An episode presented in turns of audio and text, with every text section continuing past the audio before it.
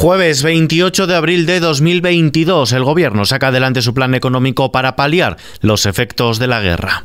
XFM Noticias. Con Ismael Arranz. Gobierno salva los muebles. El Congreso de los Diputados ha convalidado el decreto de ley de medidas para paliar los efectos de la guerra en Ucrania que se tramitará como proyecto de ley. Sí 166 más 10 votos emitidos telemáticamente, no 168 más 4 votos emitidos abstenciones una y por lo tanto queda convalidado el Real Decreto Ley. Este era el momento en el que la votación salía adelante gracias al apoyo crucial de Bildu, pero sin los votos de Esquerra, que ha reclamado al gobierno responsabilidades ante el supuesto espionaje a líderes independentistas. Tampoco lo ha apoyado el Partido Popular, que reclamaba un mayor compromiso con sus propuestas fiscales para facilitar la convalidación. El Congreso ha aprobado también la tramitación del decreto como proyecto de ley con el que los grupos podrán presentar enmiendas para su modificación que serán debatidas y votadas. El presidente Pedro Sánchez ha recalcado que hay que tener en cuenta que lo que hoy se votaba es mantener la reducción de los impuestos a la electricidad, que los sectores más afectados por la crisis tengan medidas para paliar la situación, que se amplíe el bono social eléctrico o se aumente el ingreso mínimo vital y considera que esta convalidación es un buen ejemplo de la política sana frente a la malsana que abanderan partidos como el Partido Popular. Precisamente desde la bancada popular, su presidente Alberto Núñez Fijo sostiene que su mano a la negociación ha estado tendida hasta el último momento. Esto es el mundo al revés.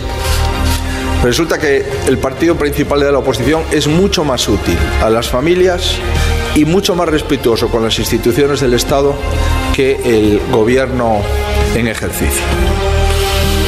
Mire, lo hemos intentado hasta el final. Hasta el final.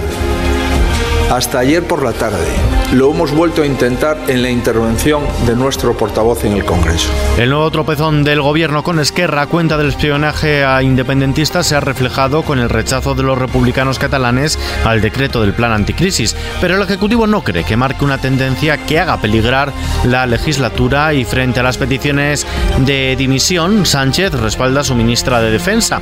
El presidente del gobierno, Pedro Sánchez, ha mostrado su respaldo a Margarita Robles frente a las peticiones de dimisión que llegan desde partidos como Esquerra Republicana que consideran que ha justificado el espionaje a líderes independentistas. Con un por supuesto ha respondido Sánchez a la pregunta de los periodistas de si respaldaba la titular de defensa tras esas peticiones de dimisión solicitada entre otros por el presidente de la Generalitat, Per Aragonés, por Esquerra Republicana o la CUP, tras las palabras de la ministra en el Pleno del Congreso en relación con el supuesto espionaje con el sistema Pegasus. Robles también cuenta con el respaldo de otros compañeros del Consejo de Ministros, como es el caso, por ejemplo, del titular de Interior, Fernando Grande Marlasca. Vuelvo a decir que el gobierno de España cumple la legalidad, con lo cual voy a decir que entiendo que no procede ninguna conclusión como ninguna dimisión. El gobierno de España y todos los organismos cumplen estrictamente el principio de legalidad.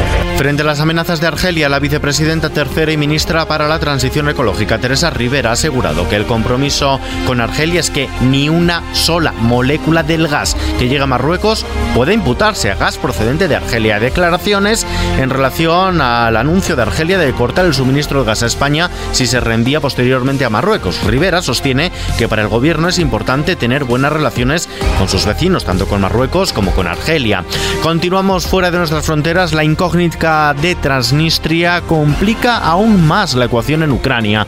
Las recientes explosiones en infraestructuras de la región prorrusa de Transnistria, oficialmente aún parte de Moldavia, han disparado los rumores de que Moscú podría lanzar allí una nueva ofensiva, aunque esa tensión no se palpa en la capital moldava, en Chisinau, donde no han aumentado las medidas de seguridad. Las autoridades de Transnistria han acusado a Ucrania de perpetrar ataques terroristas, algo que el gobierno de Kiev denuncia como una excusa para justificar la entrada en la guerra.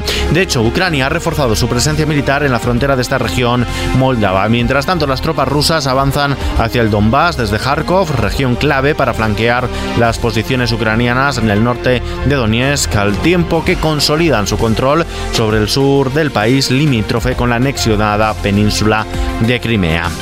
Datos económicos de la jornada. El paro subió en 70.900 personas entre enero y marzo. Eso supone casi un 2,3% más que en el trimestre anterior, mientras que la ocupación se redujo en 100.200 puestos de trabajo, un 0,5% en negativo, su menor descenso en un primer trimestre desde 2019. La vicepresidenta primera y ministra de Asuntos Económicos, Nadia Calviño, ha destacado que los datos de la encuesta de población activa del primer trimestre publicados hoy reflejan el impacto positivo del plan de recuperación, transformación y resiliencia y muy especialmente también de la reforma laboral a pesar del impacto de la guerra y del paro en el sector de los transportes, se mantiene durante el primer trimestre del año el ritmo positivo de, creación de empleo.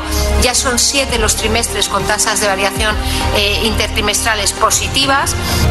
Por otro lado, el índice de precios de consumo bajó un 0,1% en abril en relación al mes anterior. Recortó su tasa interanual 1,4 puntos hasta el 8,4% por el abaratamiento de la electricidad y las gasolineras, según los datos avanzados publicados este jueves por el Instituto Nacional de Estadística. Por su parte, la bolsa española ha subido este jueves el 0,41%. Recupera el nivel de los 8.500 puntos animada por la subida de la mayoría de los grandes valores y de las plazas internacionales. El euro se cambia por un dólar con 4 centavos es su valor mínimo desde enero de 2017. Más cosas. Hola, me llamo Juan Diego. Ya sé que a muchos les dirá poco mi nombre. Para nada.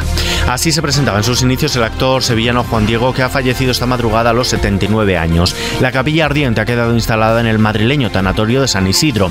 Juan Diego protagonizó varios títulos emblemáticos del cine español, como Los Santos Inocentes o El viaje a ninguna parte, y también cuenta con una dilatada trayectoria en el mundo teatral, donde realizó su último trabajo en 2017 con La gata sobre el tejado de Zinc, además de haber participado en la serie televisiva Los hombres de Paco, por citar tan solo unos ejemplos. Y de un grande a otra.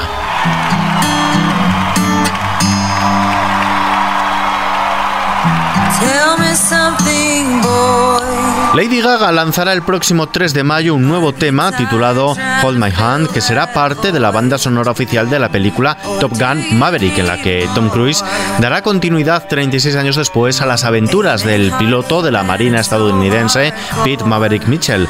La canción supone la vuelta de la neoyorquina a la composición para films desde que se hiciera cargo en 2018 de la banda sonora A Star Is Born y por la que obtuvo un Oscar y cuatro Grammys, entre otros premios, y a la que pertenece este Shallow que estamos escuchando.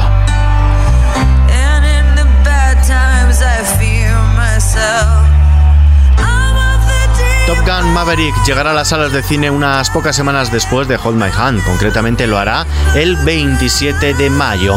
Con esta noticia que por cierto está ampliada en nuestra página web xfm.es nos despedimos por hoy. Toda la información actualizada como siempre en los boletines de XFM y contextualizada aquí en nuestro podcast XFM Noticias. Hasta mañana.